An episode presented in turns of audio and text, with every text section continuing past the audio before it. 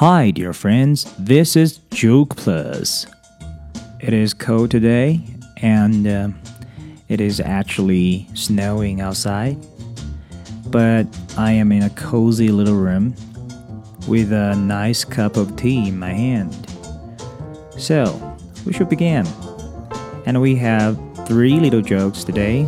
They're pretty short, so we have three of them. We first cover the vocabulary today. The first one is ladder, ladder, 梯子 spit, spit, 吐口水 spit, giraffe, giraffe, 长颈鹿 kick off, kick off. 把什么东西踢走、踢开，可以有一个连读，kick off，kick off。Then let's look at the first joke. What will a giraffe do if you spit in its face? It will kick off your ladder. 你如果对一只长颈鹿的脸吐口水。 它会怎么反应呢？它会呃踢倒你的梯子。Then we go for the second one. Let's do the vocabulary. Sunburned, sunburned. 晒伤。Zebra, zebra. 斑马，斑马。 Okay, the second joke. What is red and black? A sunburnt zebra? 什么东西是又红又黑的呢？或者红黑相间的呢？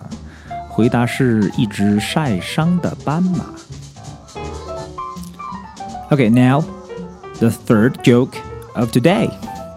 Also very short one we go for the vocabulary first. Play cards. Play cards. 打牌. Jungle. Jungle. 丛林. Cheetahs. Cheetahs. 单数 cheetah. 猎豹，小时候吃过的奇多圈啊，cheetah 猎豹。Okay, the joke goes like this. Why can't you play cards in the jungle? Because there are too many cheetahs. 在这样寒冷的一个日子里，录着这么寒冷的笑话，是多么不容易的一件事啊！第三个笑话，为什么你不能在丛林里打牌呢？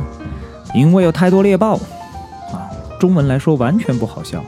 这个地方有可能是由于那个词。cheetah，cheetah 这个词，猎豹这个词，听上去和作弊的人老千 cheater，cheater 听上去很像，c h e a t e r cheater，而猎豹是 c h w e t a h。 我们依然强烈建议你把学到的笑话讲给十个以上的听众听。This is Joke Plus, and I'm Stug from Super School. Remember, always be attractive.